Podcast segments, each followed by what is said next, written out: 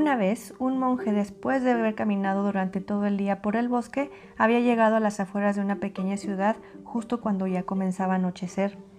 Como el tiempo era bueno, decidió pasar la noche bajo un árbol a la luz de las estrellas.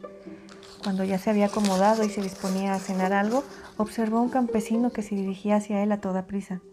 En cuanto el hombre llegó a su altura, lo primero que hizo fue gritarle, Necesito la riqueza, dámela. Le imploró en voz alta. Mm, ¿La riqueza? ¿Qué riqueza? No entiendo, contestó el monje sorprendido. Tranquilízate, no sé de qué me estás hablando. Sí, la riqueza, la necesito, volvió a gritar. La noche pasada soñé que un monje iba a llegar a esta ciudad y se sentaría justamente bajo este árbol y que me daría una riqueza tan enorme que me duraría para toda la vida y la quiero, dámela. El monje dejó la cena a un lado y asintió. Buscó entre sus bolsas y finalmente introdujo su mano en el interior de una de ellas. Mm, sí, aquí está.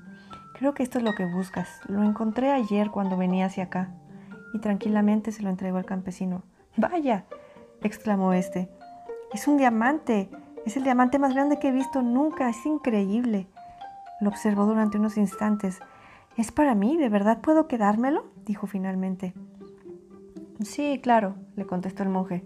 Si lo que has soñado es cierto, significa que esa riqueza que debo darte es este diamante. Gracias, gracias, muchas gracias. Y se fue corriendo.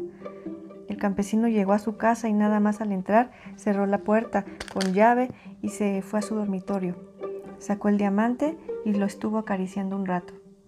Después se dio cuenta de lo que tenía entre las manos y asustado cerró la ventana y apagó la luz pero aquella noche apenas pudo dormir, estuvo muy estresado y se mantuvo despierto con la joya aferrada entre sus manos y con un hacha bajo la cama por si alguien venía a quitársela.